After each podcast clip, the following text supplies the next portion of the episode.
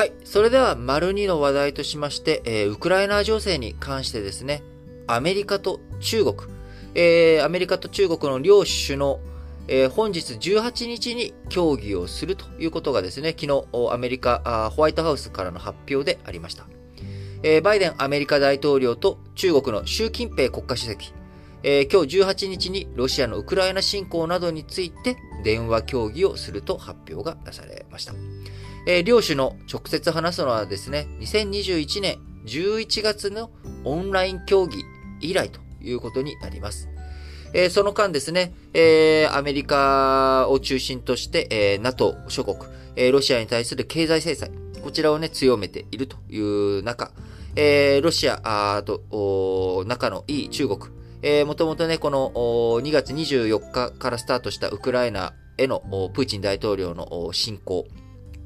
えー、その前にですね、えー、ロシアと中国、首脳会談を対面で開いております。えー、北京オリンピック、北京冬季オリンピックの開会式、こちらに、プーチン大統領を、えー、中国の習近平国家主席が招き、えー、そしてその前にですね、えー、会談、対面、対談をして、えー、その後、一緒に開会式に出席したということがありました。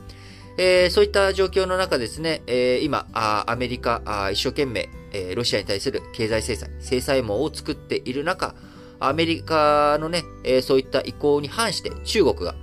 えー、抜け穴になるというようなことね、えー、そうなっていっては、あせっかくの経済制裁、これが効果が薄れてしまうということから、えー、ホワイトハウスとしてはですね、バイデン大統領、習近平氏に直接中国がアメリカ、ヨーロッパや日本による経済制裁、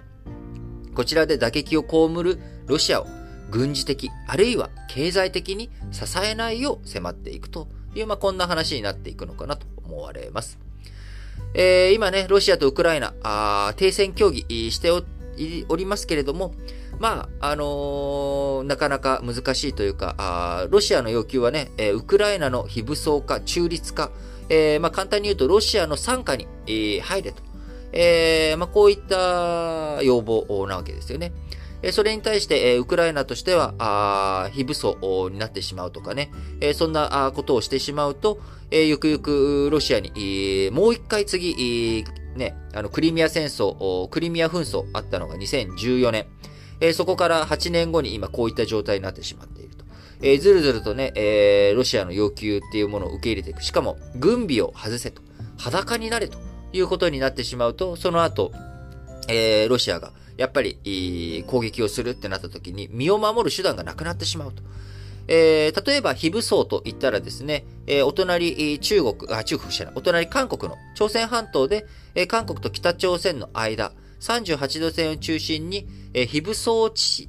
えー、地域をね、設定しております。えその非武装地域設定してますけれども、韓国と北朝鮮、えそこは非武装にしてるけど、その、後ろのところではね、え軍隊持って、お互い何かあった時には戦うぞという姿勢を示しており、え軍事的なバランスというものをとって、えー、均衡させているわけですよね。それに対して、えウクライナ全体が非武装とか軍備制限ということになってしまうと、えー、今ですら、あまあ、なんとかね、キエフ、支えている、えー、陥落せずに済んでいるという状態ではありますが、まあ、あのー、ソ連、うん、ソ連じゃない、ロシアからね、えー、ずっと、パワーを持っていると、えー、より強い勢力を持っているロシアの、と均衡をね、えー、ウクライナが一国でするわけにはいかない。えで、今回、端を発しているのは、やはり NATO 加盟問題。えー、そうすると、ウクライナがね、勢力の均衡、攻撃、ロシアからのね、攻撃があった時に、きちんと守れるようにするためには、NATO に加盟しなきゃいけないというところ、これはロシアとしては絶対に認められない話になってきますから、そうなっていくとなかなか、この停戦協議というものもねえ、進まないということになっていってしまうと思います。え現状、ロシア軍による地上部隊の侵攻、ほぼ止まっておりますが、砲撃とか空爆、こういったものの手は緩まっておらず、え南東部の港湾都市、マリウポリでは、あ昨日17日、え、前日に空爆で大きな被害を受けた市民の避難所でもあった中心部の劇場で生存者の救出作業が進められているということです。えー、米中首脳のね、え電話協議については本日18日に開催ということですけれども、昨日17日には主要7カ国 G7 のオンライン形式での緊急外相協議が開かれ、えウクライナへの侵攻を続けるロシアに対する圧力、これをね、引き続きしっかりかけていこうという方針で一致をしました。えウクライナからの避難民をね、受け入れている周辺国、えこちらに G7 としてしっかりと支援をしていこうということで、え難民のね、半分はポーランドに入っているということですが、それ以上に今深刻なのが、ウクライナの南西部にあたるモルトバ。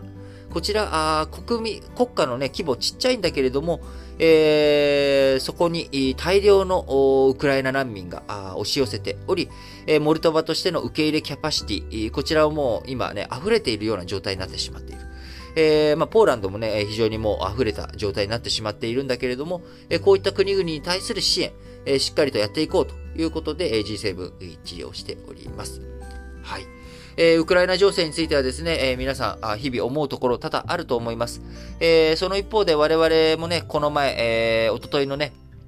深夜に、おととい深夜というか、まあ、おとといの午後11時ですけれども、えー、地震もあり、いつ何時我々自身が災害、えー、戦災か、それが自然災害かというもの、えー、区別はあるかもしれませんけれども、いつ我々もね、あの、通常の生活が送れなくなるかもしれないということ。